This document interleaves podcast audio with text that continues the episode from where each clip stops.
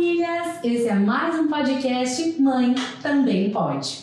Esse podcast tem o intuito de trazer conversa, informação e clareza sobre temas que ainda são pouco falados na maternidade, para mostrar que além de mãe, a mulher pode ser esposa, filha, amiga, empresária, executiva e o mais importante, feliz. Aqui queremos mostrar que a mãe também pode, o que ela quiser.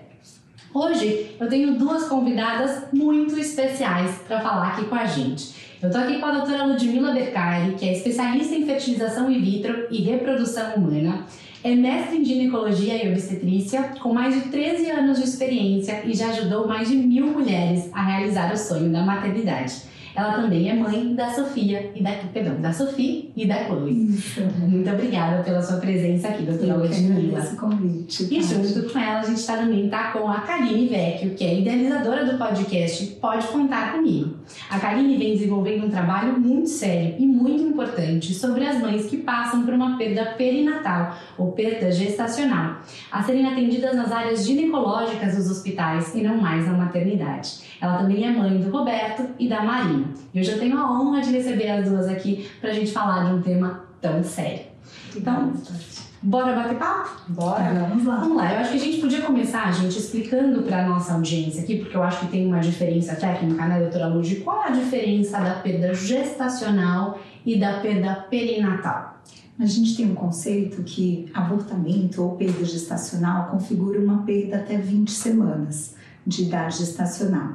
As perdas precoces são aquelas que acontecem antes da 12ª semana que em média é o período onde a gente faz aquele ultrassom famoso, que é o morfológico do primeiro trimestre, justamente para detectar síndromes, se tem alguma alteração gestacional, que são as principais causas dessas perdas, né? Então, perdas gestacionais precoces ou abortamentos precoces até 12 semanas, de 12 a 20 a gente configura como uma perda gestacional tardia ou um abortamento tardio, e a partir da vigésima semana a gente fala em perdas neonatais Normalmente são fetos já 100% formados, né?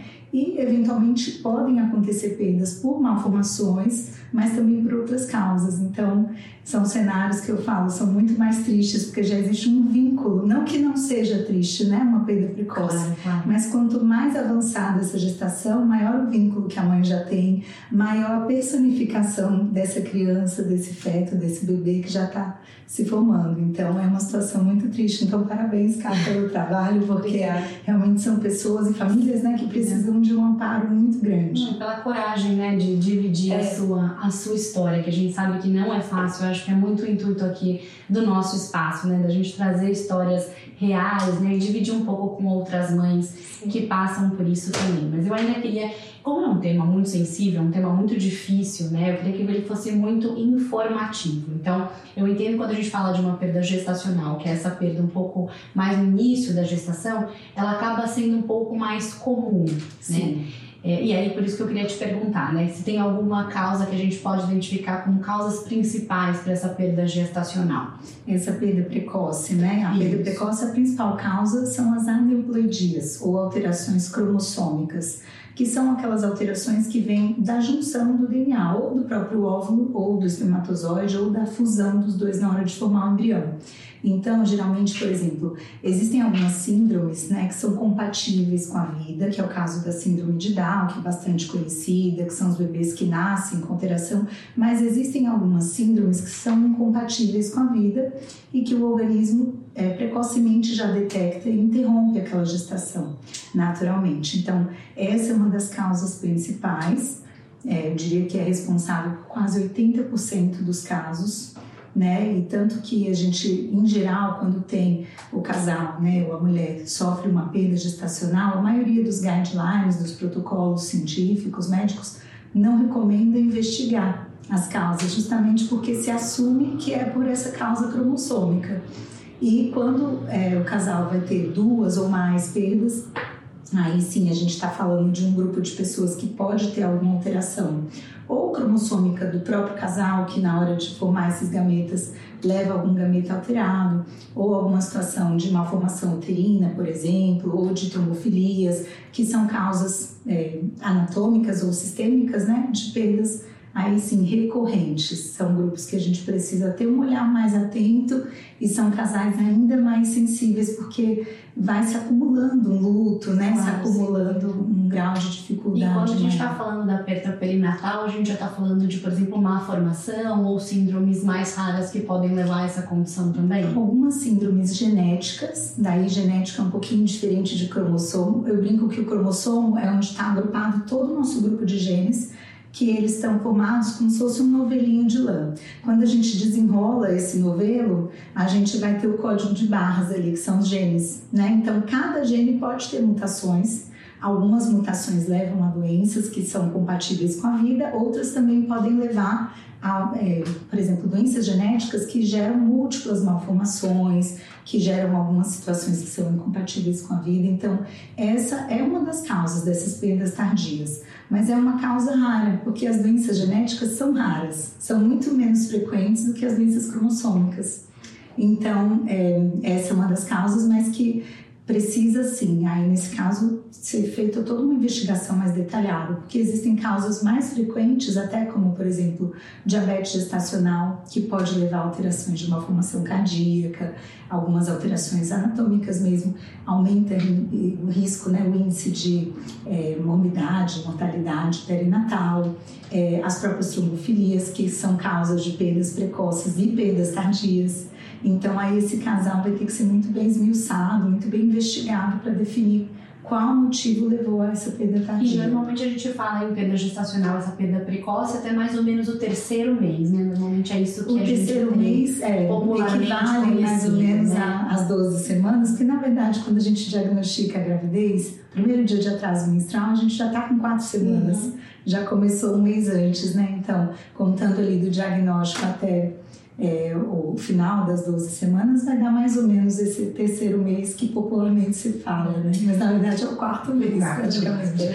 É. E uma coisa que eu queria muito que você trouxesse pra gente também essa informação é em relação ainda falando sobre a perda gestacional, né? Uhum. Porque até que eu tivesse nesse meu processo aqui de tentante, né? A gente ainda tem pouca visibilidade do que é o processo de tentar engravidar. E só eu, particularmente, conheço três pessoas muito próximas que passaram por, por perdas gestacionais. E quando a gente começa a conversar com as pessoas, a gente vê que isso é algo. Eu não queria usar a palavra é, normal, porque eu acho ela quase injusta com, com quem passou por uma comum. situação como essa. Mas ela é muito mais comum do que, do que a gente imagina. Na verdade é que a gente não fala sobre Verdade, isso, porque é algo extremamente vulnerável, extremamente Sim. sensível, muito pessoal, né? Então não é algo que a gente compartilha, né? Muitas vezes o casal precisa elaborar esse luto até isso, exato, né? ou mesmo até ter uma gestação que leve a um recém-nascido vivo, para que aquele assunto esteja resolvido e o casal se sinta confortável em compartilhar. O que eu vejo muito na prática, assim, quando amigas sofrem perdas gestacionais, né, independente de qual fase da gestação, e quando ela vai compartilhar com as amigas, aí ela descobre que muitas já é. passaram por aquilo. Exato. Né? Exato. Porque aí tem uma identificação e aí. E a gente tem uma referência na medicina, uma taxa de, de qual é comum ou não, que isso aconteça? Em média, é, em cerca de 60% a 70% das gestações elas podem levar a uma gravidez não evolutiva. Né? É, porque ah. muitas é, a gente não consegue nem diagnosticar, que são aqueles abortos tão precoces que não que aparecem nem ultrassom. Que, que tá grávida, Exato. Né? A gente chama isso de gestação bioquímica. Por que o termo bioquímica? Ela aparece positivo no exame de sangue, que é o beta-HCG. Se a gente faz um beta ali, vamos dizer, no finalzinho da terceira para quarta semana, ali no momento do atraso menstrual, ele vai vir positivo, mas nesse intervalo do beta até a época de fazer ultrassom, que é duas semanas depois, na sexta semana,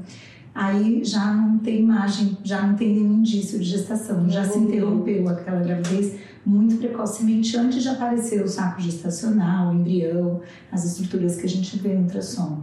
Né? Então a gente tem esse termo na reprodução, a gente fala muito gestação bioquímica é quando tem um beta positivo. Gestação clínica evolutiva é quando a gente vê o embrião com batimento, com né, o saquinho gestacional, a vesícula, tudo que tem que aparecer é muito na mais comum do que a gente imagina, né? A gente Exato. não tem mesmo essa referência. É, até a gente na medicina não tem o número exato, né? Porque a gente não consegue quantificar a incidência exata dessas gestações bioquímicas. É que o que eu tenho percebido, acho que isso está relacionado à minha próxima pergunta, é que como muitas vezes a gente não fala sobre isso, né? Isso ainda é um tabu, Sim, né? Tabu, mesmo entre é. mulheres. É, a gente se sente, quem passa por isso, que só a gente está passando por isso. Né? E eu acho que essa é a importância dessa conversa. Quando a gente descobre, a gente sabe que outras mães também passaram por isso e que compartilham desse sentimento, né? Então, minha pergunta, e acho que você pode trazer também um pouquinho da tua visão, Caia, como é que as perdas né, gestacionais, neonatais, afetam emocionalmente as mulheres e as suas famílias? É, eu acho interessante, tá, você ter complementado a pergunta, que eu acho que não é só a mulher, né? Existe ali uma família envolvida naquilo. No meu caso, eu tinha dois filhos que que já tinham idade para poder entender que a mãe estava grávida de um terceiro filho, um irmão desejado, um filho desejado. Eu acho que essa dor acaba compartilhando a família, mas no final ela só aumenta a dor da mãe. É, porque assim, você sofre pelo filho que você perdeu e pelo sofrimento que seus filhos estão sentindo também do lado de fora. Então a gente vai, na verdade, acumulando aquela dor, né? é, de todo mundo. A mulher tende né, a estar tá sempre muito forte, a, a se mostrar forte porque precisa, né? Nós, nós precisamos ser dessa forma. Então a minha lembrança assim é de eu tentar me manter forte, de não vivenciar o meu luto no primeiro momento, de tentar realmente é, aceitar o que todo mundo fala para você, olha, você é jovem, você vai ter mais. É, no meu caso, que tive uma complicação posteriormente, né, a, a ao processo de, né, de do, deveria ter sido feito um parto, enfim, acabou sendo uma curetagem. É, nesse caso, isso acho que eu guardei muito meu luto, porque as pessoas é, sempre têm essa, não por maldade, eu acho que isso é comum, a pessoa fala, você é muito nova, você vai conseguir ter outro filho, e você vai acumulando aquela, aquela dor, né, daquele momento, mas, obviamente, eu acho que a importância de vivenciar, vivenciar a luta é justamente isso. Porque em algum momento aquela conta vai chegar. É verdade. É... Eu vejo muito também que na nossa sociedade brasileira, né, a mulher é o centro da família. É. Então, recai muito sobre a mulher o peso, a responsabilidade Sim. e a culpa. Né? É, não, é, inevitável que a mulher se sinta, de certa forma, culpada, apesar da gente saber que, do ponto de vista médico, não existe isso. Sim mas é a mulher que vai no ginecologista, é ela que muitas vezes recebe o diagnóstico da gravidez, é ela que muitas vezes recebe o diagnóstico da perda e muitas vezes ela está sozinha Sim. e ela tem que lidar com essas emoções. E tem que contar, né, para todo mundo da família Exato. que você sabe que você estava grávida e, e é, no meu caso acho interessante que a doutora Lu, a, a doutora Lud, né, que além de tudo é minha médica pessoal e meu anjo da guarda, então eu tenho uma relação ainda, né, de intimidade, porque imagina eu, tudo que eu passei, ela tá ciente, né? De forma foi coincidência, né, Tati? Mas, Sim, mas aconteceu. Coincidência é, não existe, né? É, é, aquela coincidência mais maravilhosa. É, no meu caso, com 12 semanas, foi já na minha ultrassom de 12 semanas, foi diagnosticado que, que, eu, que, a, que a minha neném, era uma menina, ela tinha uma síndrome rara. Eu tinha tido duas gestações tranquilas, muito normais, e era uma gestação que já era já que era um tipo de, de que era incompatível com a vida, né? Que ela ou durante a gestação aconteceria, né? A, a, enfim, não evoluiria, ou durante o parto. Era uma síndrome muito rara. Então, isso eu acho que é interessante, porque por mais que eu soubesse que aquilo ali era, o meu o final daquela história, ele terminaria é, no luto, é, quando acontece, você ainda não aceita vivenciar o luto, né? O sofrimento é, é inevitável. O sofrimento né? é inevitável, é. E aí, além de tudo, como eu falei, já tinha outros filhos, então eu sofria por, pelo sofrimento dos outros. E é, ter visto aquela gravidez evoluir a cada semana, sabendo que eu estava gerando uma, uma neném que não que seria uma gravidez que não evoluiria. Então, assim, foi muito difícil, obviamente, né? É, o que eu busco muito né, hoje, né, depois que eu passei tudo isso, houve uma grande mudança na minha vida de propósito mesmo. A gente acha que não consegue sair de uma experiência como essa. É, eu até falo muito com você, né, Tati? Que eu acho que a, os nossos filhos nos vêm para também nos transformar muito como pessoas. E, e lá, desde antes de tê-los, essa transformação já começa a acontecer, né? É, é, durante esse processo acabou-se, enfim, eu acabei tendo um outro propósito. E nesse meu propósito, mais ligado, né, hoje participando de alguns conselhos, de alguns hospitais que são referências aqui no Brasil, eu tento buscar muito através disso, porque o que mais me doeu foi o processo hospitalar, que eu acho que ainda existe muita falta de empatia com a mulher que tem a perda gestacional, enfim, perinatal, independente de que momento da, da gestação aquilo aconteceu, é, ainda existe uma falta de empatia do ambiente hospitalar, não só, não estou falando do médico, não estou né, colocando um culpado.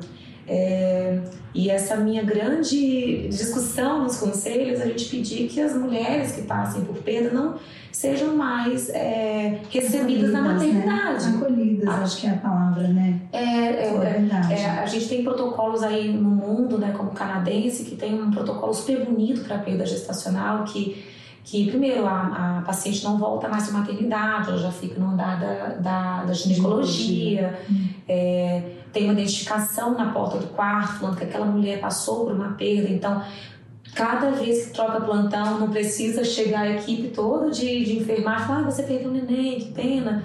Que aquilo ali só vai aumentando aquele seu processo de dor que você está vivenciando. Andar no corredor, né? E ver todas as mães andando com seus filhos, ou aquelas mulheres que acabaram de ter neném, ou que estão se preparando para ter. Aquilo ali, a dor já é inevitável, mas você consegue em determinados momentos da, da sua internação, no meu caso que fiquei internada, né? obviamente tem mulheres que não chegam nesse ponto, da gente facilitar um pouco esse processo para ele não ser ainda mais dolorido, sabe? É, essa acho que é a, a, o, acho que a importância da gente provocar essa discussão, porque tem que ser provocada. É, para essa discussão para que esses protocolos eles comecem a ser mais humanos, né? Mais acolhedores, né?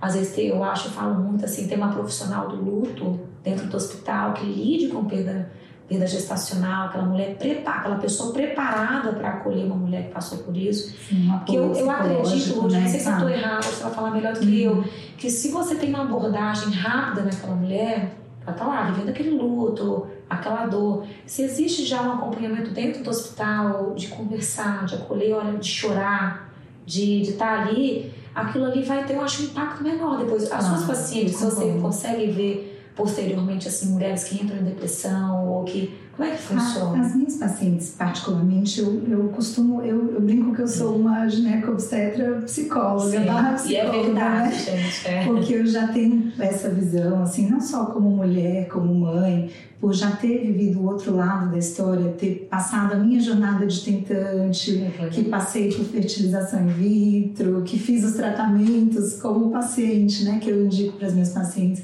passei pelo ciclo gravídico puerperal, então isso me transformou. Então, interessante o que você falou da transformação, né? As coisas que a gente vive na vida vão transformando a gente. Eu sempre fui acolhedora, empática, mas essa transformação da vida de tentante, gestante, né, puérpera, me transformou nesse sentido. Então, eu já acolho muito bem. Logo nessa primeira abordagem que no fim é o ginecologista obstetra que vai dar esse diagnóstico, né? Então a gente precisa já fazer esse acolhimento imediato é o primeiro passo. Quando é, o casal a família está né, vivenciando um luto mais profundo ou um pouco mais alongado do que o ideal, eu costumo contar com o apoio de uma psicóloga que atende lá na clínica, justamente para esses casos, não só de perdas gestacionais, mas também casais tentantes que estão enfrentando muita dificuldade na jornada da fertilidade, que fizeram, enfim, dois, três tratamentos sem sucesso não é muito frequente, mas a gente precisa ter um olhar diferente, né? Não é a mesma coisa de uma mulher que vem nos procurar porque ela já está gestante, porque ela engravidou rapidamente. Então a gente tem que ter esse olhar humano individual para cada pessoa que a gente atende e contar com esse apoio multidisciplinar, né? Acho que principalmente da psicologia. Eu vejo nas maternidades, eu sinto falta do que você falou também, de uma empatia dos profissionais é, técnicos, né, de apoio, desde às vezes até a recepção, né, porque a paciente já precisa falar a queixa dela na abertura da Sim. ficha da emergência. Então precisa ter toda uma cadeia ali de treinamento, de sensibilização, Sim. porque nem todo mundo que vai atender já passou por alguma situação é, de vulnerabilidade nesse sentido, né? E é, eventualmente depois do atendimento médico, esses casais deveriam todos 100% passar por uma avaliação ou um apoio psicológico já de imediato, acho que já dentro do hospital. Isso é deixado para fazer depois, né? Sim. Acho que isso faria total É, diferença. normalmente você vê sempre, você sempre sai com um encaminhamento para que é, todo mundo sabe que é importante, é necessário, mas normalmente acontece posteriormente à alta. Uhum. É, e eu acho que esse acompanhamento, ainda mais gente, nós estamos falando de hospitais que são hospitais de primeira linha, nós estamos falando de hospitais que são as referências no mundo, né, no Brasil, no mundo. A gente consegue imaginar o que, que, que é isso no, no SUS, em hospitais que às vezes não tem esse tipo de, de, de cuidado. É, e na verdade, acho que por isso que a importância de, da gente desse assunto ser sempre é, é, é colocado, porque para que isso consiga ser levado para todos os, os outros hospitais, porque a gente não vê isso, né? Você vê, se, se grandes hospitais que têm equipes extremamente bem formadas ainda não conseguem dar um, um né, um, um atendimento tão. Olha como que engraçado, meninos, assim. Eu estava durante um, uma reunião do conselho de um, de um hospital, eles apresentaram para a gente uma planilha lá é, que nesse hospital especificamente os colaboradores têm, têm, eles têm uma área que os colaboradores têm neném dentro do hospital. Uma área já preparada para as colaboradoras serem neném. E durante a pesquisa fizeram várias perguntas. Uma pergunta perguntou assim: você se sentiu acolhida após a perda? E, tipo, 80% não tinha se sentido acolhido. Eu questionei, se imagina, se as próprias colaboradoras não se sentem acolhidas, uau, eu achei, achei um número muito alto, sabe? E eu acho que esse acolhimento, que é algo subjetivo, que não é algo que você coloca lá no, né, no, no, no né, você não coloca como uma meta para uma equipe bater acolhimento, né? É algo que tem que ser mesmo estimulado para a equipe. Isso tem que ser colocado. Empatia mesmo, É. né? Você se E que é no subjetivo, lugar do né? outro, né? Lud, uma, só uma pergunta, uma curiosidade. É, a, a, a, a decisão de, de, de, né, de se tornar uma mestre né, em, em, em, em FIV foi antes da, da, da, da, tentante ou pós-tentante? Essa, essa Foi antes. modificou, é. Foi antes, mas acabou moldando também a minha experiência. Na verdade, assim, quando eu estava na faculdade de medicina, é, eu sempre quis lidar mais com a vida, né? Ah, é do que com a morte, interessante. sempre mais com a prevenção de saúde do que com a doença em si. Eu sempre tive essa afeição, né, para prevenção, para promoção de saúde.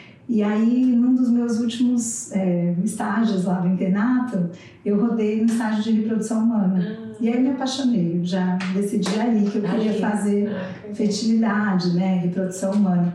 E antes mesmo de saber que eu queria ser ginecologista e obstetra, eu brinco que assim, eu quis escolher a reprodução, né, para depois eu falar, não, então espera, eu preciso ser ginecologista e obstetra antes de trabalhar com reprodução.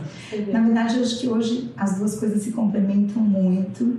É, o fato de trabalhar com reprodução e vivenciar muitos lutos é um público de pessoas que têm mais dificuldades, né? que muitas vezes têm outras comorbidades que tornam Sim. o processo da gestação, ciclo gravídico, puerperal, mais complexo. Fez mudar minha visão também como ginecologista e obstetra, que só complementa e enriquece Sim. esse conhecimento. Interessante, né? Porque é, com toda certeza você consegue enxergar tudo de outro, com outro olhar, né? É, individualizar, É. porque como eu falei lá no começo né, da nossa conversa, se a gente for pegar o guideline, para a gente investigar um abortamento recorrente, as causas evitáveis, né, para evitar aquela situação no futuro, quando eu me formei, o conceito era investigar a partir da terceira perda gestacional. Olha. E é claro que na prática é muito difícil a gente fazer, porque são casais que vivenciam luto, muitas vezes são mulheres que já têm uma idade reprodutiva mais avançada, a gente Não não, tem tanto tempo né? a perder. É. Então a gente já sempre teve uma visão de talvez encurtar um pouquinho esse processo, né? Individualizar, às vezes fugir mesmo do guideline, do protocolo, porque para aquele casal iria ter um benefício. Então acho que isso trouxe muito, enriqueceu, né? Hoje em dia o guideline mudou, a gente fala perda gestacional recorrente, né? Esses casais que têm abortos recorrentes, a partir do segundo episódio de abortamento já teria indicação de Já investigar. tem essa redução. É, É. São coisas que a gente, antes de passar por esse processo, a gente não faz ideia, né? Não, Igual é. é normal um ano para engravidar. É. De eu tentar engravidar, eu não fazia a menor ideia que meu primeiro ginecologista ia falar para mim: olha, volta daqui um ano. Eu falei: um ano? E ainda mais hoje, as gerações mais novas são extremamente imediatistas. É. A gente não consegue esperar, o que, que a gente orienta muitas vezes, tenta por seis meses ou um ano, dependendo da idade da mulher. Muitas vezes ela volta antes, já querendo alguma é, resposta. Né? É, é, é a gente conversando, né? Aquele dia, você falou uma coisa interessante, né? Eu, eu, obviamente que eu estou falando algo pode ser que esteja errado, é, mas você pode tentar sendo acompanhada e nesse você fazer coisas em paralelo. Olha, vamos cuidar da sua saúde, vamos olhando em paralelo 70, que né? Foi Porque no caso do seu médico anterior, é. daí eu descobri que eu tenho alguma coisa, é. né? Uma endometriose, você descobre também que são tantas as variáveis, Sim. né? Eu falei, então não é melhor já começar a investigar é. com seis meses pra gente ver se tem alguma é, coisa. Tati, né? é até muito importante a gente estar tá falando desse ponto, porque conceitualmente a infertilidade é a ausência de gestação para um casal que está tentando há um ano desde que esse casal seja jovem. E hoje as mulheres engravidam cada vez mais tarde. Sim. Então, quando a mulher tenta engravidar depois dos 35, o conceito muda. A gente fala, a partir do sexto mês, precisa investigar isso. E isso é o que está no guideline do ESHRE, que é a Sociedade Europeia de Reprodução, das nossas sociedades brasileiras, né, de reprodução humana, de reprodução assistida. A partir do sexto mês, sem sucesso na, na gestação, o casal deve ser submetido a toda uma investigação, não só a mulher como o homem, como né? então, você intuitivamente, eu não sei a sua idade, mas intuitivamente você acertou. já, já se adiantou, já na verdade. é o que a gente vê na prática, né? Ricardo, queria que você trouxesse um pouquinho da sua experiência de como é que você lidou emocionalmente com a sua perda. Você me contando sua história, você disse que a falta de empatia já começou antes mesmo, né? Mesmo quando você soube né, é, da sua perda, você já teve ali uma falta de empatia muito grande do seu médico na época. Então, como é que você conseguiu lidar emocionalmente com todas essas questões? Eu acho que a gente, é, de início, você até você fica meio anestesiada, né? Assim, pelo próprio diagnóstico de, de uma síndrome que, que você não espera de um bebê, né? Obviamente. Acho que exige muito quando você tem um, um, um companheiro, né? Uma pessoa do seu lado, isso te auxilia muito esse processo fica muito mais leve, né? É, eu sinto que, que eu, eu deixei de lado a, a, minha, o meu luto. Eu resolvi viver o luto de todos à minha volta, né? E eu brinco assim que como eu tinha passado por essa complicação e enfim, acabou que eu né, passei por um período longo de internação de UTI e isso complicou-se é, muito mais Passou o seguinte: olha, você está viva, não reclama mais de nada. Ah, você está viva, então para que você vai sofrer? Você está viva, olha, você é nova, você vai ter de novo. Então, as pessoas com que você, normalmente, até as pessoas que você conhece, às vezes até pessoas muito próximas, elas tendem a, a fazer com que você não viva o luto. É, ninguém fala assim, olha, vai, senta naquela sala ali, fica 15 dias lá, chora, chora, chora, chora. Coloca isso pra fora. Todo mundo tem um conselho, né? É, todo mundo tem um conselho. Eu e... acho que não é só isso, eu iria além. Eu acho que a nossa sociedade hoje, as pessoas a sociedade, são é. pressionadas pela Sim. felicidade, pelo bem-estar. Ninguém se dá o direito Sim. de ficar triste, de E ninguém te mal, fala né? assim, olha, chora. É, não é, não é o que ninguém coloca nas redes sociais, né? Tem, tem que é. todo mundo estar tá bem, feliz, produtivo, né? Fazendo coisas, fazendo acontecendo e movendo o mundo o tempo inteiro. E a vida não é assim, né? Acho que lidar com essas perdas faz a gente encarar a, a, fragilidade da vida, que às vezes a gente não pensa muito nisso, né? A gente é, e tirar essa pressão da mãe, esse conceito de que a, de que a mulher tá, tem que ser sempre, sempre muito forte, que ela não pode é, se sentir em algum momento frágil, né? A gente perdeu o direito de ser frágil, de, e de falar, olha, é, é normal, eu, eu, lembro assim, o meu marido, né, tenho uma relação de muitos anos, às vezes até com ele, de falar com ele, olha, eu tô emocionalmente muito cansada, eu preciso. E isso eu fui colocando viagem na frente, você vai colocando né, o dia a dia, o trabalho, os, fi os filhos, mas a gente brincou, essa conta obviamente chega, e enquanto você não parar e respeitar aquele sentimento e viver aquela dor, a gente não consegue. E aí, durante o meu o podcast, na verdade, o podcast veio como um projeto profissional, porque uma certificação internacional que eu estou participando, chama Planet Tree, que é interessante porque ela, né, ela tem todo esse conceito do cuidado centrado na pessoa, né, de ser individualizado, de ser pontual naquela pessoa específica, né, do paciente não ser mais um número dentro do hospital, né. É, e ali eu, eu, eu, eu tipo, é, é, eu tinha que fazer aquele. Tinha, ele tinha que papel aquele, aquele podcast. E foi um presente, porque eu recebi tantas mensagens, tantas pessoas foram falaram sobre aquilo e falaram: minha mãe, minha tia viveu, minha amiga viveu. Hora que eu a hora que você vai ver, onde todo mundo viveu alguma coisa Sim. parecida que você. Algum luto. Algum eu luto. falo, cada um de nós carrega a sua cruz, né? Se não é de um jeito, sofrer é. como tentante ou algum problema obstétrico, perinatal, enfim, cada uma de nós carrega, né, Sim. sua história. Acho que a vida de ninguém é perfeita e isso a sociedade não prega hoje em dia, né? A sociedade As das têm... mídias sociais prega pela perfeição e todo mundo só mostra o melhor lado e existe o tabu da, de, da a, o tabu da mesmo de você de, da permissão do luto. É, durante esse estudo né para esse projeto que eu estou é, é, construindo é, eu até acho que você vai entender muito melhor que eu. Eu falo que a sociedade criou um limiar de dor que, que pode ser sentido de acordo com o tempo gestacional. Uhum. Se é pequenininho, você tá no pouquinho, ó, você não precisa sofrer tanto assim, né? Nem era nada ainda, tipo, não precisa chorar tanto. Se tá com oito meses, eu até entendi o que você falou agora, na verdade, eu vou até olhar com outros olhos. Já criou-se uma relação muito mais forte com aquele, é, um vínculo, né? com aquele vínculo. Uhum. Só que é, as pessoas tiraram o direito. Eu fico imaginando, vocês que lidam com a FIV, as pessoas já falam assim, já está no processo essa possibilidade. É. Você sofrer para quê? Não, você sabia que isso podia acontecer. Muitas pessoas é. sofrem é. mais por um beta negativo na FIV do que por uma perda. Sim. Eu acho que o sofrimento não é proporcional é. ao evento. É isso aí. Não é proporcional. A, a é sociedade é impõe. que é importante individualizar, como você falou. É, e eu acho que isso é quem passa na pele, né? Porque é. eu confesso, aqui estou me colocando num lugar super hum. vulnerável de quem viveu ao lado de algumas pessoas e disse assim: ah, que bom que foi no começo, né? O tal do conselho, Sim. né? Que bom que você ainda não tinha um vínculo, que você é, ainda não tinha um você nome. É nova, você, você ainda, né? A gente não sabe que tipo de, de livramento, né? Se você tem um olhar mais religioso é, sobre a coisa. A gente sempre quer dar um conselho. Só que agora, no processo de tentante, você entende o tamanho da expectativa. Sim. Então, mesmo depois do dia 1, um, você já idealizou aquele processo Sim, como um todo, né? Então, eu acho que é isso que você está falando, não é meses ou semanas ou dias, né? Para quem está nessa expectativa, você já personificou não, aquela pessoinha desde o dia 1. E eu, eu né? vou te falar Exato. que é muito comum dentro do ambiente hospitalar esse tipo de comentário. Uhum. Tipo, né, a, a, olha, é, de você, eu tenho uma amiga que, que perdeu, precisou ir poder fazer uma coletagem.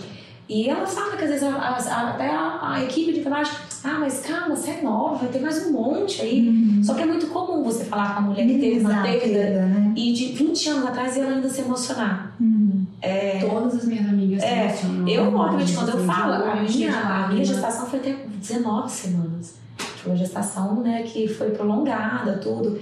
E, e, e obviamente, é, a, a gente tem que tirar, parar, acho que tentar tirar da sociedade esses estereótipos, né? Essas, essas regras que são, são colocadas que a mulher tem que ser forte, que ela não pode ser frágil, que ela não pode passar fragilidade, que ela, senão ela deixa de ser uma pessoa forte. E são muitos tabus, né, que a gente tem que lidar e tentar quebrar, ah, né? Isso que você falou, né? Você ficou depois um tempo ali, né, hospitalizada ainda e parece que o fato, esse fato ah, anula, né? E uma dor não anula a outra, né? Elas podem coexistir, Sim. né? Você e, e tá grata por estar é. viva, né? Por ter passado desse procedimento, mas sofrer ainda a dor dessa Sim. perda, né? E para mim, é, quando eu lembro de todo o processo que foi vivido, a minha dor até hoje, a maior é a perda. Não é nada que eu lembro do hospital, da parte, obviamente, que teve de ruim, então eu acho que esse luto tem que ser vivido, tem que ser estimulado a ser vivido, tem que ter pessoas dentro do hospital preparadas para poder conversar com, com essas mulheres. Acho que são, durante uma reunião né, de, de, um, de um outro hospital lá no Espírito Santo, do, que a gente estava falando sobre, sobre isso, é, ah, mas eu não consigo levar essas, essas pacientes, Lud, para ginecologia. Sim, né? ok, mas você pode mudar o fluxo Dentro do dentro do, da maternidade. Sim. Então, assim, se você existe uma boa vontade, você consegue organizar. Se antigamente você, né, qualquer lugar daquela maternidade, a, a paciente podia ficar internada, vamos colocar então, muda o fluxo por trás, os primeiros quartos, né? Para a paciente não precisar passar, como era meu caso, pela, pela maternidade. Eu passava pelos bebezinhos lá. Uhum. Tava vivendo Sim. uma grande dor e eu tinha que, cada vez que eu dava uma voltinha no corredor, passar pelos nenéns. E reafirmava aquela dor, aquele luto, né? É. Aí você vê as aquela sensação de impotência, né? De que deu certo para todo mundo ao meu redor, menos para Sim, mim. a né? dor é, é o que você falou. A dor, ela, é, ela não vai ser opcional, você vai vivenciar. Só que você consegue facilitar o processo para aquela mulher, para não, pra não passar a ser um trauma.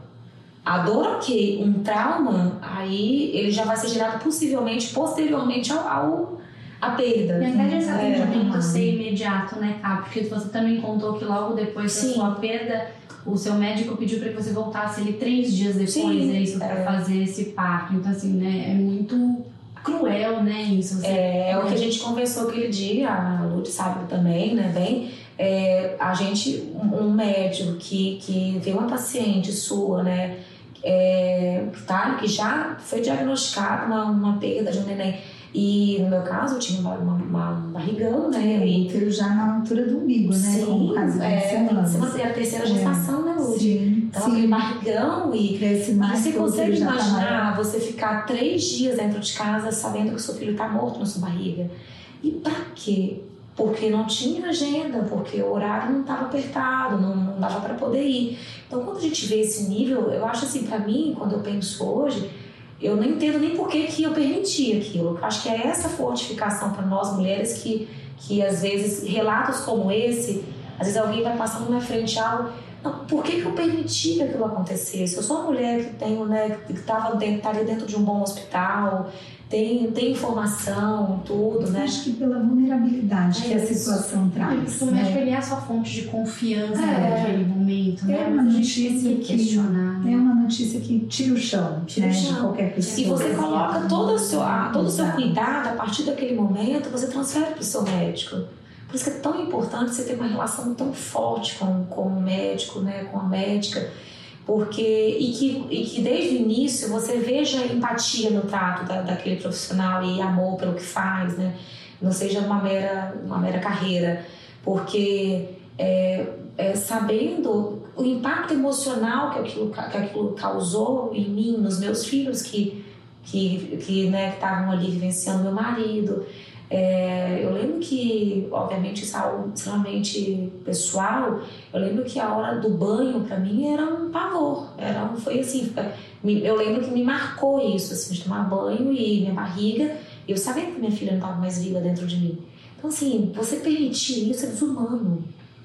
E eu tô falando de um médico que atende no melhor hospital do Brasil, sabe? Então, eu- a minha preocupação, quando, enquanto paciente hoje como profissional, né, é, é, é, da, assim, né, que está buscando essa, esse aperfeiçoamento, aperfeiçoamento, é da gente tentar tirar esse tipo de, de conduta, é, que isso não seja algo mais comum.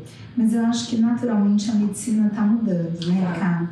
É, Tá, eu me lembro bem, eu, a eu fui formada numa faculdade federal, na UFRJ, e por professores catedráticos, né, muito reconhecidos, grandes das sumidades científicas, mas a gente via a diferença às vezes no trato, né, de alguns profissionais para outros, mas naquela época, eu estou falando de 13 anos, né, me formei em 2010, é, naquela época já não existia uma cultura tão grande dessa empatia. Claro, a gente tinha disciplinas, né, de relação médico-paciente, psicologia Sim. médica, Mas mas sempre tinha uma. é, eu, eu falo Uma barreira assim, né? existia É. o conceito de que o médico era o Deus e a Isso, é. paciente estava ao seu dispor, né? Sim. Estou até exagerando um pouco, não é muito bem, mas só para dizer que é, existia uma certa Existe. diferença de posicionamento, hierarquia de mesmo, hierarquia de né? poder, que né? Acho que o- né? esse poder é, vem sendo transferido para a paciente Sim. na medida em que hoje a paciente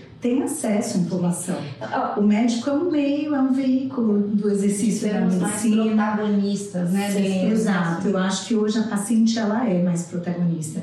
E quanto maior o nível de complexidade do assunto e maior o grau de informação que a paciente tem, a troca é muito rica. Sim. Né? Com as pacientes de fertilidade, por exemplo, é um público que estuda muito. Tem pacientes que vêm para uma consulta com artigo científico e a gente discute. É Eu legal, consigo eu acho, acho o máximo. Doutor Google tá não é né, assim, eu falei e você obedece. Não é assim, É, a relação mudou, a medicina não é mais essa. E, E eu acho que hoje os grandes profissionais que se destacam são justamente aqueles Os simpáticos e humanos, humanos. Porque o técnico, entre aspas, é muito fácil. Não é muito fácil, né? Porque É, são seis é anos de faculdade, muitos anos de é. especialização. Mas o técnico, entre aspas, qualquer pessoa pode atingir. Acho que o lado humano, o lado empático é é algo que a gente né? precisa cultivar, né? E Muita gente perde isso ao longo da carreira com o ritmo de trabalho, de vida, às vezes dependendo das situações onde trabalha. Sim, Porque não dá para culpar também quem está É, lá não. atendendo 100 pessoas Que tipo de numa fila é, sim, com que tem aquela. E que né, você consegue ter É. ainda, né? Você vê pessoas ainda que, né, que, que você vê às vezes algumas né, que pessoas se destacam se destacam situações nesse- adversas, né? É. Mas eu Mas é acho mais que incomum, com isso, certeza. é, eu acho que isso vem mudando. É, a é, cada sociedade mais preventiva É. também, né? A gente, é, o nosso podcast, o meu podcast lá que a gente fez, né, que eu convidei uma profissional da área da saúde também, porque fazia parte né, desse projeto, ela fala, ela tem muitos anos também de enfermagem, né, lá, mais de 30, 20 anos de enfermagem, ela, cara, a gente, não, se, a gente- se nosso chefe me, me- nos visse ficando emocionado ao tratar um paciente dentro do hospital, beira leito ali, isso era, era capaz de dar até demissão. Era um erro Porque grave, né? Era um erro grave, Hoje você é- não podia é se emocionar. comum, né? E Muitas hoje em vezes eu me dia, emociono pede-se, ouvindo a porque, história dos é- casais, é, quando eu tenho que dar uma notícia. pessoas, né? E a- às Exato. vezes tudo que o paciente precisa é pegar a mão e sentir dentro do olhar do outro falar, emocionar "Olha, junto eu com você, não vou né? falar nada, eu só vou compartilhar da sua dor e ok, sofra, né? Uhum. E antigamente isso não era algo que era dese... não era nem bem visto dentro de um hospital se você fosse aquela, aquele, profissional que se emocionasse com, É com, com o paciente. E, e hoje eu fico super feliz que lá o, o- eu estou fazendo parte de um outro conselho de engajamento do paciente. É maravilhoso isso. A gente tem que engajar, realmente o paciente tem que estar engajado, ele tem que se sentir parte do cuidado dele. Ele hoje, ele, ele é responsável, né? E até, na verdade, eu- a gente discute muito essa. Eu, eu fico muito preocupada, é, falou-se muito nesse, durante essa reunião dessa corresponsabilidade do paciente. Eu falo, olha, gente, pelo amor de Deus, cuidado com essa palavra, é, porque eu penso assim, quando vai para o hospital, dependendo do estado que você está de sensibilidade, de dor, né? Hoje vai saber melhor que a gente. Você quer que alguém cuide de você. Você não quer se sentir responsável por nada. É, você não está em condições emocionais De- de, tomar certas decisões. Isso. Eu vou até te falar, É. a gente como médico, eu quando engravidei, que estava em trabalho de parto, eu sou obstetra, mas quando a minha obstetra virou para mim e falou, olha, seu bebê não está descendo, né? Sua filha, a cabecinha estava na mesma posição desde a hora que você internou, já estava 10 Sim. horas em trabalho de parto. Eu- ela me perguntou o que, que você acha. Eu, Eu não "Eu sei." Ah, eu sou aqui paciente. Você que vai tomar a decisão. Não estou não tô numa É. Condição eu, eu de fico. avaliar a conduta médica. E é né? justamente isso. A gente. É. É primeiro que eu acho que ainda é uma realidade que a, a as pessoas que trabalham no, no- dentro de qualquer ambiente da saúde eles não estão preparados para serem questionados a esse nível. Olha, doutora, não sei se eu, é, a médica vai dar um remédio, não sei se eu concordo com essa medicação. É, e é o que estão buscando, cada vez mais o paciente que questiona, que engaja, que toma conta da medicação dele, que o cuidado tem, que ele faz parte do cuidado dele, né, que ele é engajado. Mas também tem que ser ponderado, pontual, porque eu acho que a pessoa, quando vai para um, pra um médico ou para um ambiente hospitalar, ele quer se sentir num lugar de ser cuidado. Eu não sei se eu quero me sentir tão responsável, se eu quero sentir só um pouquinho. Eu gosto É. do termo assim, compartilhar as decisões. Eu acho, Eu é. acho que é um termo mais apropriado, né? Isso que eu falo com, com os meus pacientes e que é, sempre vão ser tomadas decisões compartilhadas. Gira, né? Compartilhar, é, né? Exato. É, A gente está muito mais ali como consultor, entre aspas, né, do que, que é o, o que tem evidência científica, o que, que funciona na prática e o que, quais são os caminhos possíveis Encaminhando, né, para o que é o melhor. Exato. E às vezes existem é, situações na medicina que não tem só um caminho, que a gente tem uma forma de chegar lá ou outra forma de chegar lá. E às vezes para você faz mais sentido ir pelo caminho A e para você pelo caminho B. Então, nossa função é guiar, né? Muitas sim, vezes, nesses sim. caminhos. É. Lud, eu queria que a gente falasse agora, é claro que eu quero deixar muito claro que essa pergunta pode ser dúvida, né? Eu queria falar um pouquinho de prevenção. Uhum. Quando a gente fala, por exemplo, de prevenção ou do que a mãe pode fazer, né? O que pode ser feito para evitar as perdas gestacionais. É claro que quero deixar claro que muitas não são evitáveis, né? A grande maioria delas eu imagino. Mas aqui eu queria falar um pouquinho sobre o pré-natal e a importância da conscientização da mãe e até do preparo da gravidez, né? Que foi algo que eu conversei muito com a doutora Fernanda, né? Sim. E muitas vezes a gente não investigar ou não saber como é que tá a saúde desse casal antes de engravidar. É, é muito importante isso que você falou, não só de investigar e fazer exames, mas como também de se preparar para esse momento, né? Eu falo, idealmente todo mundo deveria engravidar estando há pelo menos três meses com suplementação de metilfolato, ácido fólico. Isso na prática muitas vezes não acontece. A maioria esmagadora dos casais engravidam e a gente entra com a suplementação depois.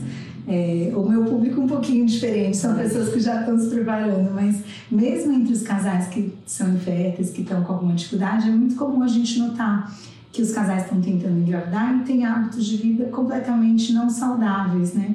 É, hoje em dia é mais comum as pessoas se alimentarem mal, não, às vezes não nem almoçarem, né? fazerem lanches, enfim, ou é, não terem os hábitos adequados. Mas para esse momento específico da vida é preciso dar uma atenção especial aos hábitos de vida. Isso significa o quê? Evitar o consumo de açúcares, alimentos processados, industrializados mesmo carne vermelha tem que ser moderado, né? Não todos os dias. É, então, assim, todo um equilíbrio, não só na dieta, mas também em outros hábitos, como o sono, por exemplo. O sono ele é vital para a produção de alguns hormônios que são relacionados ao ciclo da mulher, o ciclo da ovulação, né? Então, a gente precisa ter uma atenção ao, ao controle do estresse, ao sono reparador, às suplementações, a dieta, a prática de exercício, evitar o consumo de álcool, tabaco, cafeína em excesso, que todos são hábitos prejudiciais para a fertilidade e que podem ter impacto negativo na gravidez inicial também. É interessante que, que antigamente esse, todo esse cuidado vinha para a mulher, né? A gente ia, é, olha, vou engravidar, a mulher vai na ginecologista Exato. dela para se preparar. Mas agora é interessante que fala assim, o casal precisa se preparar, né? Isso Sim, que é legal. É, já tem Porque inúmeros trabalhos. Isso já mudou, essa, esse conceito de que a, que a mulher tem que se cuidar. Não, o casal tem, olha, Exato. na minha época era eu, eu ia lá, olha, vou engravidar. 50-50, né, gente? 30% de cada lado, É né? isso mesmo, né? Os dois são é, saudáveis. Mas né? antigamente, até nisso, a gente colocava na mulher essa responsabilidade dessa saúde, de, ter esse, de ser saudável, tá? É para começar a engravidar. Se a geração era saudável, a mulher não, não tomou a medicação antes, Exato. a mulher parava de beber, a mulher parava de fumar. isso vinha a culpa, né? Ah, não é, deu certo, a culpa é de quem, né? É. Entre aspas, sempre caiu pra e mulher. que coisa boa Hoje que está é compartilhando é esse, também essa responsabilidade da gestação para os dois, né? Ou, é, enfim, para qualquer tipo claro. de casal que tem. Claro, tem já inúmeros trabalhos científicos com evidência de que o consumo, por exemplo, de álcool, cafeína, eh, tabaco, né, em excesso, é, pode dar dano no DNA espermático, oh. que isso é uma das causas de perdas gestacionais. Hum. Então, o homem tem uma participação importante nesse sentido. Ele também precisa estar engajado com bons hábitos de vida. E não é raro a gente observar que quando a gente atende um casal tentante, o ideal é que seja feita uma avaliação dos dois, né? E nessa avaliação não é só pedir um espermograma para o homem, né? A gente precisa ter uma visão maior, né? Mais holística, exato, dos hábitos de vida. Eu costumo pedir exames para o casal, exames de sangue, hormonais, vitaminas, enfim. E tem aquela questão, né, de, de sangue, né? né? De quando o sangue tem o mesmo, não tem umas Isso é um tema importante é. que é relacionado à perda gestacional, que é quando a mulher tem qualquer tipo de sangue negativo e o homem é positivo. É numa gestação ela pode se sensibilizar pelo sangue positivo, porque o feto pode ter herdado a tipagem RH negativo dela ou do marido, né? Então, se o feto é positivo e ela tem, por exemplo, um sangramento na gestação, ela pode ter tido um contato com aquele sangue positivo. Por isso que a gente faz uma prevenção, né? Toda gestante RH negativo acaba usando o Rogan, que é uma das medicações para neutralizar esse contato com esses antígenos. Toma todos os dias até Não, a gestação? Só nos casos de sangramento, que é mais comum no primeiro trimestre, por volta da 28ª semana, que a gente já faz uma dose profilática que vai agir até o parto, praticamente. Caso tenha algum sangramento de terceiro trimestre, que também é mais comum. Mais comum. E durante no pós-parto a gente faz a tipagem do bebê. Se o bebê for positivo e a mãe for negativa, a gente faz essa mesma medicação, que é uma vacina, né? Uma, um injetável para neutralizar esses anticorpos. Muitas mulheres têm perdas por, por isso, né? Que é algo diagnosticado quando, assim, né? É, na verdade, assim, sem saber, né? Quando existe esse, esse primeiro contato e que não foi feito esse cuidado nessa primeira gestação, para uma próxima gestação ela pode desenvolver anticorpos contra o RH positivo. E aí, entre aspas, o, o organismo dela vai atacar, né? Vai, vai é, reagir com aquele eu não sabia também, né? A doutora Fernanda explicou uhum. bastante que a gestação é um processo muito imunológico, uhum. né? E que tem dois sistemas ali do corpo da mulher que vão meio brigando, né? Uhum. Um sistema imunológico tentando defender, porque tem um corpo estranho ali acontecendo, e um sistema de proteção. Então, qualquer coisa também que saia ali do padrão também pode levar a esse caso. Acho que eu falei de uma forma super simplista, é, mas é mais é, Eu acho que, na verdade, esse é um campo da, da medicina, da reprodução, da obstetrícia, que precisa avançar muito. A gente tem poucas respostas que tenham comprovação, evidência científica de, de exames, de tratamentos que a gente possa fazer nesse sentido. A gente desconhece, a verdade é essa. É a complexidade dessa relação, dessa integração ali desses dois HLAs diferentes com um terceiro HLA, que é o do feto, e como que esses sistemas imunes reagem, né, e conversam entre si. tudo isso. É. Enquanto a gente está falando, por exemplo, das perdas gestacionais ou das perdas neonatais, uhum. qual é o acompanhamento que essa mulher tem quando a gente fala termos de acompanhamento médico? Né? O que ela precisa ter, ou o que ela precisa cuidar depois de passar por esse nosso Você está perguntando durante o processo daquela perda ou num momento futuro, para uma próxima gestação? Acho que a gente podia falar um pouquinho das dos dois. É.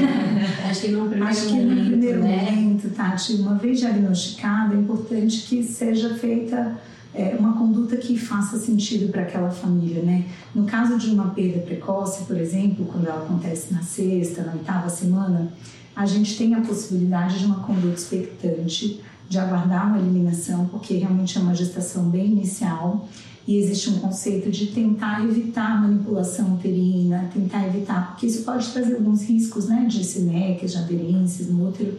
Então, essa conduta expectante é dar uma chance para a natureza eliminar espontaneamente aquela gestação não evolutiva. E outra opção seria fazer um esvaziamento uterino através de uma amigo, uma sucção a vácuo, ou de uma curetagem. É, a maioria das maternidades, né, dos hospitais e dos obstetras acaba colocando como primeira linha, que é o que está no guideline, a conduta expectante primeiro. Mas para alguns casais isso não faz muito sentido, não, não cabe naquele contexto. Então aí entra a individualização. É, desculpa, Tati, é, mas assim, é, acho que vai conversando, vai gerando tantas dúvidas. Hum. Porque eu fico pensando assim, como é quando você tem uma paciente que sabe que acabou de, né, de perder o neném e vai, vai optar por essa conduta expectante, é, imagina, ela tem que voltar ao trabalho, ela tem que voltar, porque às vezes demora, né? E pode demorar até quatro semanas. Tá. Por isso que eu E aí, como que acontece? Que é você dá um, vai para todo mundo, é, né? Você, essa mulher, é, será, assim, imaginando hoje uma mulher moderna que trabalha, que pega às vezes outros filhos na escola, é, isso pode ser não coerente com a vida dela. Acho que tanto a, a questão de individualizar. Uma ansiedade, um estresse, em que momento? Eu fico imaginando assim, será né? que, a, que o trabalho dessa mulher aceita? Um, você dá um, para ela um, um laudo, né, que ela tá naquele processo e que ela precisa ficar em casa? Ou ela vai para o trabalho? Como é que você tem alguma experiência é muito, com relação a é isso? É muito individual aí de cada relação é, trabalhista, né? Imagina, uma regra. porque imagina aquela mulher não, é, é, é, uma situação delicada. Situação delicada e muitas né? acabam não adotando essa conduta expectante, né? Apesar da gente apresentar todas as opções. Ah, tem casos que ela pode optar. Ela, sim, eu acho que é a famosa decisão compartilhada, sim. né? Tem alguns casos que mesmo sabendo que poderia ser feita uma conduta expectante, às vezes a gente vai para uma conduta mais ativa de esvaziamento uterino, porque justamente às vezes é uma mulher que vai ter uma viagem a trabalho para a China daqui a uma semana e Sim, não, ou que não pode parar, quatro vezes parar. esperar aquilo acontecer. E, ou que pode ter um risco de ter um sangramento ou hemorragia durante algum outro, outro momento local. que ela não consiga estar assistida, né? Então aí vem justamente a individualização. É, e imagino também essa questão psicológica Claro. Que eu acho que é uma, assim, uma atenção. É, imagina você ficar lá cada momento do seu dia, sabendo, vai acontecer agora, aí dor, tô com dor, vai acontecer. Sim. E aí isso vai gerando uma ansiedade cada vez maior naquela mulher, né? E eu imagino posteriormente, no próximo momento dela, isso já vai vir aquela bagagem anterior do medo, da ansiedade, da preocupação isso vai cada vez mais aumentando a, questão, a dificuldade dela de, de lidar com tudo isso, então, né? Mas depende, porque para algumas pessoas vale mais ela ter a sensação de que ela está protegendo o útero dela para uma próxima é, gestação. Eu consigo imaginar. Que aquilo do ponto de vista médico é mais indicado. Então, é individual. Ela, a, a, é... a, reação que você tem ou que eu tenho não vai ser a mesma de todas e acho que é esse que é o nosso papel, de buscar a melhor conduta que se encaixe para aquele quadro. A gente né? fala muito assim, pessoa. né, de não supor, perguntar. Exatamente. É a, a gente o que eu costumo isso deveria ser as opções. Isso, Olha, é. temos essa possibilidade, temos essa, as vantagens desse caminho são essas e essas do outro aquelas e, juntas a gente toma essa decisão compartilhada. É porque eu fico realmente pensando na prática, na prática, no dia a dia, como é que isso funciona. No meu caso, eu sabia que estava agendado para três dias depois. Eu fiquei dentro de casa, quietinha, porque ainda poderia acontecer, né, de ser, de, de, né, de ser naturalmente ali, né, aquele momento. E eu fiquei resguardada, mas imagina, imagina pessoas que podem demorar semanas. Eu já tinha é, ouvido falar de pessoas é que ficam. né, cara? Acho que assim, na sua perda, que foi uma perda tardia, Sim, é. essa opção de aguardar, expelir naturalmente, ela nem existe, na verdade. Existe, não, né? A gente já vai para uma conduta ativa porque a gente sabe que é um feto grande, com partes ósseas. Partes ósseas, que essa foi o grande problema do meu caso. É, tinha não tem, ósseas. O, o organismo não tem a capacidade ali de detectar começar Naquele esse processo ali. tão rapidamente. Eu ia fazer essa pergunta é muito relacionada com a sua história, porque eu entendo que a curetagem ela tem um limite de quando é que ela pode ser feita, né? Porque no seu caso foi feita a curetagem, mas deveria ter sido um Sim, parto. é, é ficou, ficou, né, é, ficou a, a, a explicação para o que aconteceu é que em nenhum momento poderia ter sido feita uma curetagem com feto daquele tamanho, com parte óssea. Uhum. E aí, obviamente, uma ruptura uterina em função dessa tentativa da, da curetagem num momento tão tardio já da gestação, sim, né, doutora? Sim, é. Quando a perda é tardia, em geral, a gente precisa fazer um preparo do colo que é, entre aspas, assim, falando de uma forma simplificada, né, mais leiga, como se fosse uma indução de um parto. Isso, é, são medicamentos. Isso, são medicamentos, vai, parecido com o que existe como Citotec, por exemplo, que é feito para abrir o útero, né, mas que aqui no Brasil ele é feito em ambiente hospitalar, controlado, né, com acompanhamento. E, e, essas medicações fazem o colo do útero abrir e dilatar. Com isso, o útero vai começar a contrair e vai expulsar vai o feto e depois, sempre que precisa ser feita uma revisão né, do útero para retirar os restos de placenta ou alguma membrana que tem ficado, porque muitas vezes não é eliminado totalmente, 100%, 100% mas precisa ter esse cuidado de primeiro deixar o útero contrair e eliminar o feto, quando é um aborto mais tardio, né? Entendi. É diferente dos abortos precoces que a gente muitas vezes só tem um saquinho gestacional e o feto ele é uma menstruação, né? Exato. É. Quando a gente está falando ali de quatro, cinco semanas, são perdas que podem acontecer de forma imperceptível, como se fosse uma menstruação, uma menstruação que atrasou um pouquinho Sim. e veio mais intensa. Quando a gente está falando ali da sexta para a oitava semana, já são abortos que também são precoces, mas que o conteúdo uterino é maior, maior. então o útero consegue eliminar em alguns casos em outros não, então muitas vezes vai ter que ir para o amil ou curetagem de toda forma, né?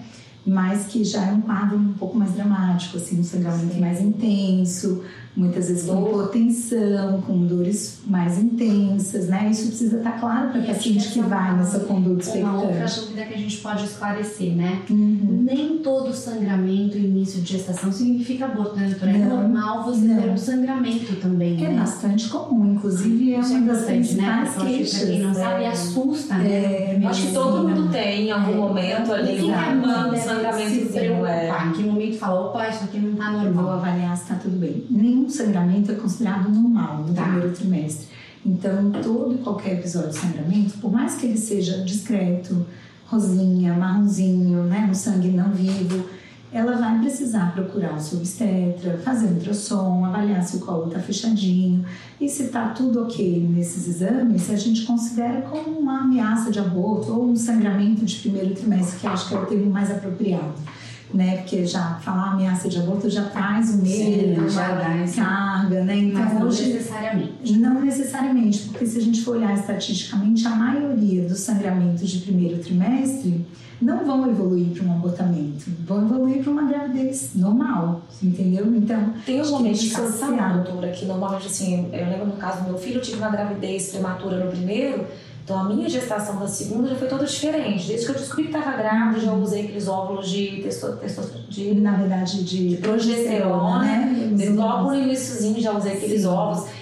É, quando você tem uma paciente que é tentante, já teve o primeiro aborto, a segunda gravidez você já trata com um pouco mais de cuidado, assim, já, já usa alguma medicação? É, legal a pergunta anterior, né? Quais são os cuidados? Os cuidados na gestação. É, exato. É, existe um termo que até tem evidência científica também que chama love tender care, love tender care, né? de cuidado e, e afeto no acompanhamento pré-natal. Então isso é uma conduta né, desse apoio multidisciplinar, dessas que, consultas que, que mais frequentes. Isso. Não, assim, eu digo assim, o fato da gente olhar mais de perto esse casal, acompanhar mais de perto essa gestação, dar mais atenção, avaliar mais vezes, isso já cientificamente tem comprovação de que melhora a taxa de gravidez, eh, de, de evolução é, dessa gestação. Né? né? Assim, é, avalia mais tensa, né? Ela fica, acho que, um pouco mais tensa, né? Assim, sim. se tá correndo tudo bem. Exato. Né? Então, são casais que a gente vê com mais frequência, né? Vê mais vezes do que o pré-natal habitual. É, a suplementação de progesterona, esse ponto que a Ká tocou, é algo também bastante usado né, em pessoas que tiveram perdas precoces ou perdas tardias, enfim, se a gente supõe que a causa é uma falta de progesterona, que é um dos motivos, insuficiência do corpo lúteo. Quando a gente ovula, produz o corpo lúteo e ele é o responsável pela manutenção da gestação até a oitava semana da oitava até a décima segunda que a placenta começa a assumir essa produção hormonal da progesterona, que é quando a gente vai tendo menos necessidade do corpo lúteo. E algumas mulheres formam um corpo lúteo insuficiente, tem pouca progesterona. Se a gente vai dosar no sangue, vê que ela dá, que ela tá baixa, né? Então a gente precisa suplementar nesses casos. E aí existem condutas específicas para aquela causa, né? Vamos supor que a gente está falando de um casal que a mulher tem trombofilia. Aí são mulheres que vão precisar de um anticoagulação, por exemplo, né, eventualmente com AS, que é aspirina, ácido acetilsalicílico ou Clexane, né, que é um anticoagulante Como que é importante o acompanhamento, né, gente, é. desde o início, né? Às vezes são coisas que você consegue sim, suplementar. É. É, são coisas que você consegue suplementar, né? E consegue manter muito mais é. chances, né? E existem, é. por exemplo, são raras, né? Mas as causas cromossômicas alguns casais que podem ter translocações no próprio DNA, o adulto, o pai ou a mãe, e que na hora de juntar aqueles gametas tem uma translocação que não é bem balanceada. E isso pode levar, é uma das causas né, de perdas gestacionais também, essas translocações. Aí, nesses casos, a gente teria que fazer uma fertilização in vitro e pesquisar nos embriões se tem, se eles carregam essa translocação ou não. E aí seria mais uma causa evitável né, nesses casos. Sim, Então é importante essa pesquisa. Acho que o, o atendimento desse casal que passou por uma perda, o sucesso dessa próxima gestação depende um pouquinho de qual foi a investigação, porque sem investigar a gente não sabe para onde ir. Né? Então, primeiro precisa fazer uma investigação detalhada. Se existe alguma causa evitável, a gente vai tratar, vai ser mais assertivo. Importante lembrar também que alguns casais não vão ter causa definida. A gente vai pesquisar tudo e não vai encontrar nada de Você alterado. costuma pesquisar mesmo tendo uma única perda ou você segue esse protocolo da Tati, é, como a gente isso, comentou? é, isso é algo realmente individualizado. Acho que é até complicado a gente no podcast recomendar uma Sim, coisa que não claro, tem evidência claro, científica, né? O que tem evidência científica é que a gente precisa investigar a partir da segunda perda. Tá, perfeito. Acho que em alguns casos a gente pode fugir E tudo protocolo. depende muito também do histórico, né? antes, Desse paciente, exatamente. porque A questão psicológica, a, a história familiar, claro, né? A história familiar é A questão psicológica pode ser um fator de decisão para esse, tipo assim, você vê que chega um casal muito assim, já ansioso, Sim, sim. você já vê sim. aquele, que aquele casal, assim, psicologicamente já está muito abalado com, Ah. com a primeira perda. Você consegue, às vezes, adiantar Eu um pouco levo o isso em conta, processo? eu levo isso em conta, eu levo em fator conta a idade é da mulher. importante, Eu levo em né? conta a reserva ovariana, eu levo em conta o histórico familiar, porque se a gente está falando de causas, por exemplo, essas é, alterações cromossômicas que eu falei de é, deslocações, é, desculpa, é, translocações, é, podem ser algo recorrente na família. Então, Sim, se já tem esse histórico, são situações raras. A gente já vai É, eu nesse caminho. pergunta porque eu tenho uma amiga que passou por uma perda, foi uma única perda, né? Ela já teve engravidou novamente, mas eu lembro dessa decisão dela de investigo, não investigo, né? De Sim, ficar um é, nessa sim. ansiedade. Acabaram optando por não investigar e seguiu a segunda é, gravidez deu tudo natural. certo. Deu tudo certo. É, acho que isso é uma mensagem importante a gente trazer hoje também. O prognóstico vai ser bom, né? Mesmo quando a gente está falando em casais que têm duas ou mais perdas, se a gente avaliar estatisticamente, a chance de ter uma gravidez bem sucedida no futuro ela é alta. A gente está falando algo em torno de 70% a 80%. São números que tranquilizam a gente, né? Acho que essa é uma mensagem que acalma o coração. Eu costumo falar isso para os casais também. Eu falo, eu sei que vocês estão vivendo um momento de luto, um momento difícil, né? Segunda perda, ou enfim, Quantas? é, quantas forem, mas eu acho que vocês têm que seguir tentando, porque o prognóstico é bom, a taxa de sucesso é alta. Então, isso acho que conforta também, né? Sem dúvida, Bastante. sem dúvida. Eu acho que isso que eu queria também ver um pouquinho de vocês, a importância desse apoio, né? Da família, dos amigos. Eu acho que essa rede de apoio nesse momento, ela é fundamental, né? Com certeza, absoluta. É, é, eu tenho uma lembrança, assim, que, que eu é, acho que, no meu caso, eu, eu acho que eu, eu, eu, eu me preocupei tanto depois de cuidar do meu marido, do- pós tudo isso, que eu fiquei, às vezes, por isso até que eu acabei não dando tanta, tanto olhar, não olhei tanto pra minha, pra minha dor, pro meu luto. Porque eu via e ele estava igualmente assim, muito abalado, cansado, porque normalmente quem está lá no- fazendo os protocolos dos momentos, as decisões importantes, acaba sendo quem é o seu companheiro ali, né? Quem está lá do seu lado, né?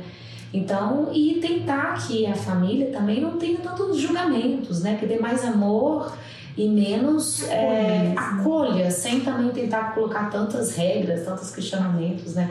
Ainda, se, ainda acho que estava conversando hoje com, na, na mesa de almoço com os amigos, ainda tem pessoas que, que enxergam a filha ainda é, com questões políticas, questões, é, é, é, questões mesmo de, de religião. As pessoas colocam tantas coisas e, em vez de pensar no casal, naquela pessoa, no, no sentimento dela, no amor dela, as pessoas vão colocando muitos outros problemas, né? Na hora de doar amor. E acho Tem que que a ser- gente fala um pouco, né? E escutar, né? Porque às vezes a por é. isso, ela só precisa ser ouvida, né? Só desabafar. É verdade. É. E a gente vai chegando nessa época, né, que tá mais próximo do fim do ano, do Natal. Aí sempre a gente escuta isso das pacientes, né? Ai, fim de ano, aí vou encontrar minha Sim, família. é. Aí tem sempre aquela saia justa dos É, almoços. de, né? Ah, Às vezes tem casados, aquela- cadê o filho? É. Quando que vai vir o filho? Aí teve o primeiro, quando que vai vir o segundo? Às vezes a família não sabe É, pelo não que sabe. aquele casal tá por passando. É. né? Mas é isso. Mas não acho tem a delicadeza também de não falar nada. A gente né? tava conversando Pode disso, né? Acho que perguntar.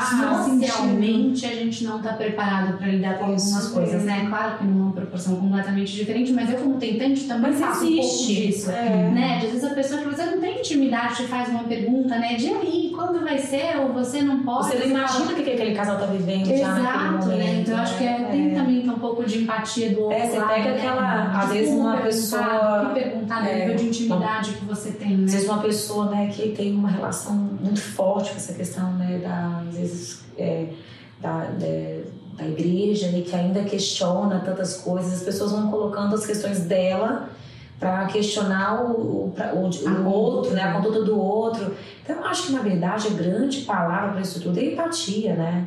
É simples, né? as pessoas pararem de se colocar como centro, né, da, e pensar no outro, né? Tentar ter um pouco mais de delicadeza ao, a falar desse assunto. Eu lembro que quando eu estava no hospital, cada hora que chegava uma enfermeira lá dentro, ai, que triste, perdeu o neném, né? ai, nossa, jura? Uhum. Não. Assim, gente, imagina se cada troca de plantão, oito, dez profissionais entram no quarto daquela mulher e questionam aquilo ali tudo de novo, né? E às vezes é. ela podia estar tentando ser empática, sim, né? É, sim, Mas sim. eu acho que a empatia é você justamente tentar se colocar no, no, na posição, no lugar do outro e ver e tentar sentir com o ângulo do outro, é, né? E que não necessariamente a gente vai conseguir, né? Porque Exato, a gente fala, é. tem que calçar os sapatos, mas a gente não consegue. Acho que só quem passou por aquela situação, uhum. né? Mas eu acho que é você estar tá ali do lado também, dizendo assim: olha, se você precisar, tô aqui, né? Seja, é. seja para falar, então, seja para escutar, seja para dar um colo, um abraço. Sim.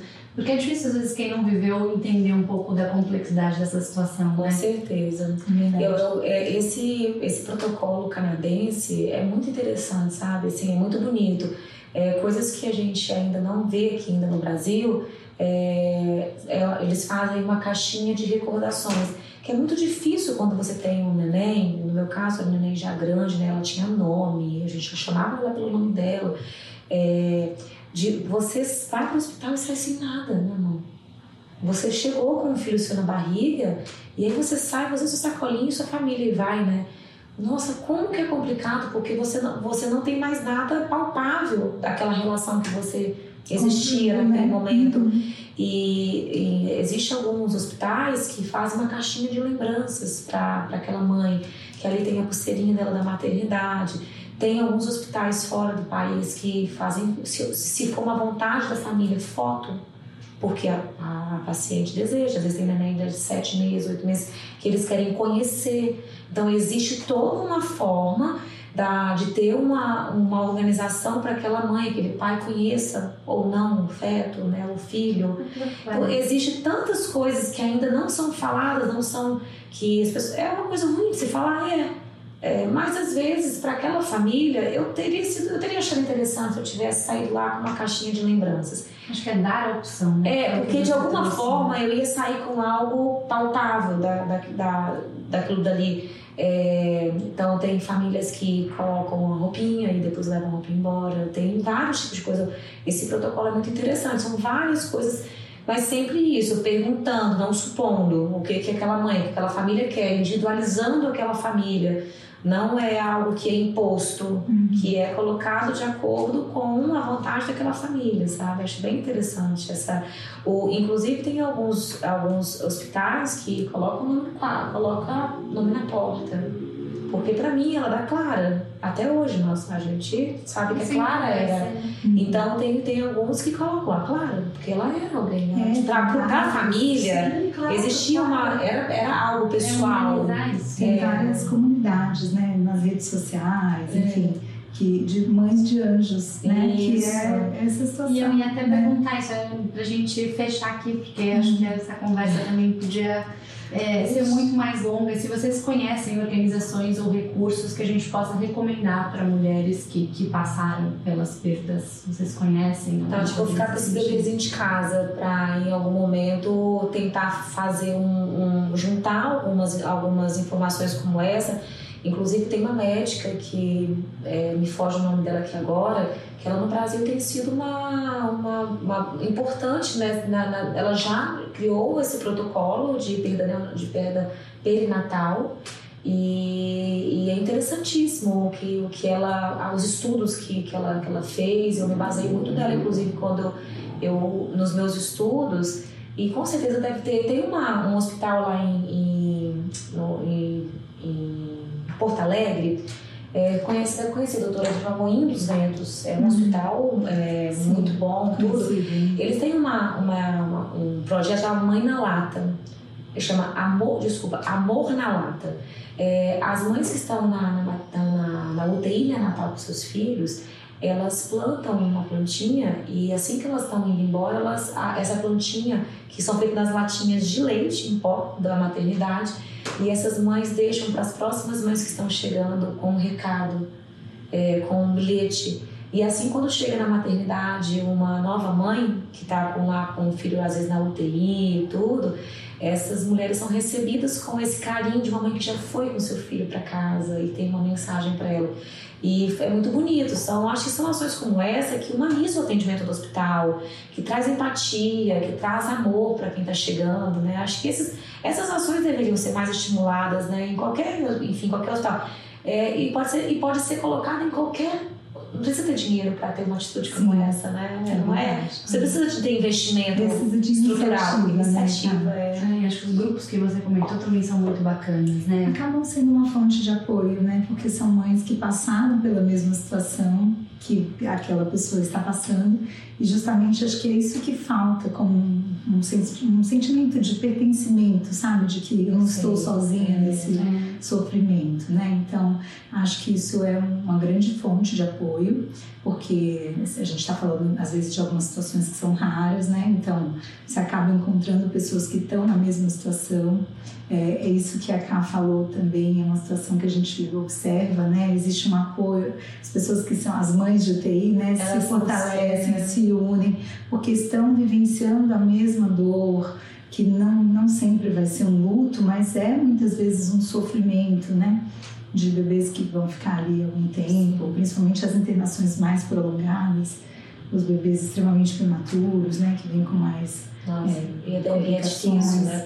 Eu acho que essas é. mulheres precisam de muito apoio, realmente, é, né? Porque não é fácil. E você falou, né? O um encaminhamento depois para uma terapia, para um psicólogo, para que você é, possa Muitos hospitais têm grupo, elas têm encontros da, da, apoio, dentro né? do hospital já. Isso é interessante, colocar, ter o um espaço que elas possam entre elas conversar, hum. chorar, falar, hum. Se abraçar. Acho que estimular esse, esse compartilhar, acho que é o que a gente está falando, não existe investimento, não existe estrutura física, existe iniciativa, né? É, eu acho que também é, as pessoas ficarem cada vez mais à vontade de compartilharem isso com seus médicos, é, com os seus... cada vez menos tabu mesmo, Exato, né? de, de, é, de desmistificar esse tema. Que é inerente ao processo, é. né? Que obviamente tem toda a dor, tem toda a expectativa, mas que faz parte do processo, né? A gente se sente Exato. cada vez menos sozinha dentro. Exatamente. Né? Acho que tentar engravidar envolve você estar exposto né, ao ah, sucesso, claro, ou claro, sim, a esses não é o nosso desejo, né? Claro, mas, mas ele faz parte do processo, né? Exatamente isso. E é, acho que é difícil as pessoas às vezes se colocarem nessa situação de vulnerabilidade num mundo em que a gente tem uma ilusão de ter é. controle sobre tudo. Exato. Isso né? é uma coisa que eu tô aprendendo nesse processo. Sim. Meu Deus, é. é. que o controle tá longe, tá longe de mim.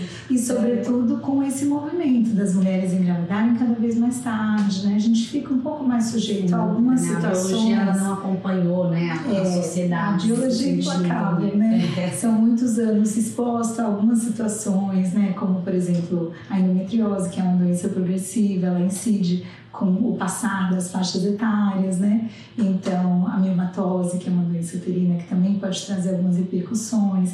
Então, o fato de engravidar mais tarde traz essas consequências biológicas isso a gente precisa ter essa consciência no momento em que a gente adia né, a maternidade, os planos e, e, também os próprios gametas, os óvulos que a gente tem no ovário, eles nasceram com a gente lá atrás, eles não são renovados. E com o passar do tempo, eles estão mais sujeitos a mutações, a erros na duplicação celular. Então, isso é algo que a gente fala pouco também, né? Que a mulher hoje, eu entendo que é um movimento global, né? De entrada no mercado de trabalho, de, é, enfim, empoderamento social. Mas tem que existir uma consciência de que isso tem que é, existir uma é, consciência. É, é um, entre aspas, é um preço que a gente paga, né? Isso, né? É, então acho que isso é importante estar no planejamento da família. E talvez não deixar isso para último plano depois que a casa está quitada, o carro está comprado, a formação, o mestrado, o doutorado estão feitos às vezes a gente vai ter que tomar alguma escolha de engravidar no momento que é biologicamente mais favorável, né? Ou eventualmente congelar os óvulos, guardar para um momento. Isso é um tema para outro podcast. Sim, falar disso também com Esse daí eu vou acompanhar de casa, porque a gente falou um pouquinho esses é, dias aqui, né? Eu, eu, eu, acho, eu achei muito interessante que é, ele tem papo para também vai evoluindo, né? É, para nos apoiar também em todas essas, essas questões. Né? Acho que e também a gente respeitar também que esse processo nos torna é, transforma.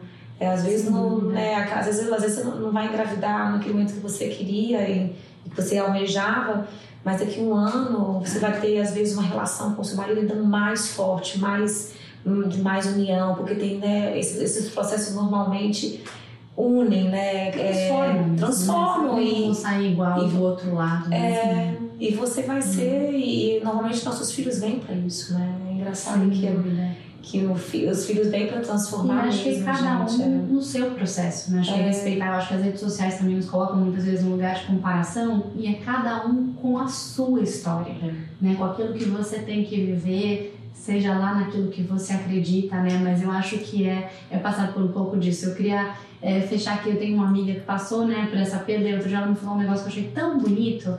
De novo, cada um com a sua história, mas ela teve uma perda, eu já tenho uma bebezinha, uma menina também, né? Ela já tinha um menino e teve, engravidou de uma menina que perdeu e teve uma menina novamente. Eu já me falou, Tati, hoje eu olho essa bebezinha, né, que é a minha filha, e não podia ser outra. É, né? Ela é a minha filha, ela é. está encomendada para minha sim, família, sim. né? E eu achei isso tão lindo que ela falou, você quase entende, sim, né? De que assim, a gente passa por algumas coisas, enfim. É o que a gente falou de ressignificar, né? É isso, né? É, ela ressignificou e eu achei isso, isso muito lindo, né? É, e, e, se tem uma coisa que vem na sua vida para ressignificar a sua vida, é filho, né? ele vai vir na hora certa e acho que é tentar é, tirar essa, essa culpa. Né? Eu acho que né, tudo é culpa. No final das contas, tudo você, você, você se culpa. De que tem coisas que tem que ser no momento dela mesmo e, e certeza que na hora que for vai ter uma tem uma história, você vai ter uma história diferente, né, filha? Pra, filha, filho, quando você nasceu, nossa, olha, antes disso eu fiz um podcast com, é, sobre isso. E falou, você mudou completamente a sua carreira, Sim, né? seu propósito de vida é. em função, em função quando disso, né? a, a, minha, a minha a, eu fui uma calinha antes e a, com toda certeza, e eu tenho certeza que, que aquele processo foi responsável por uma calinha muito melhor é aquela pessoa que não, não conseguia enxergar mais um propósito em algo que não mudaria de alguma forma efetivamente quem estava lá no beira-leito vivendo aquilo dali. É, e acho que é justamente é, o propósito de toda a gente acaba mudando, né, Lúcia? Assim, depois Sim. que tu, você vive tudo isso, né? Claro. E você Sim. deve mudar diariamente com cada paciente que senta do seu lado lá Sim. e que você acompanha. E a gente deve ser uma coisa maravilhosa de aprendizado isso, né? É.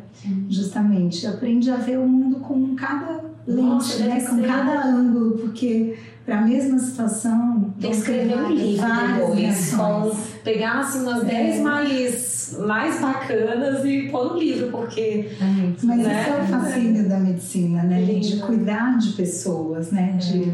justamente, não é seguir o protocolo, não é só é fazer o que é melhor tecnicamente, é cuidar das pessoas que estão do outro lado. E é. cada pessoa é única. É. E eu agradeço demais vocês por essa conversa. Acho que a gente trouxe tanta informação, tantos insights. Doutora Lud, obrigada por você estar aqui também falando um pouquinho né, pelo viés da medicina e cá você pela coragem né, de compartilhar a sua história, de dividir essa história com tantas mulheres que passam por isso. Sim. Muito, muito obrigada pela Nossa, presença de vocês.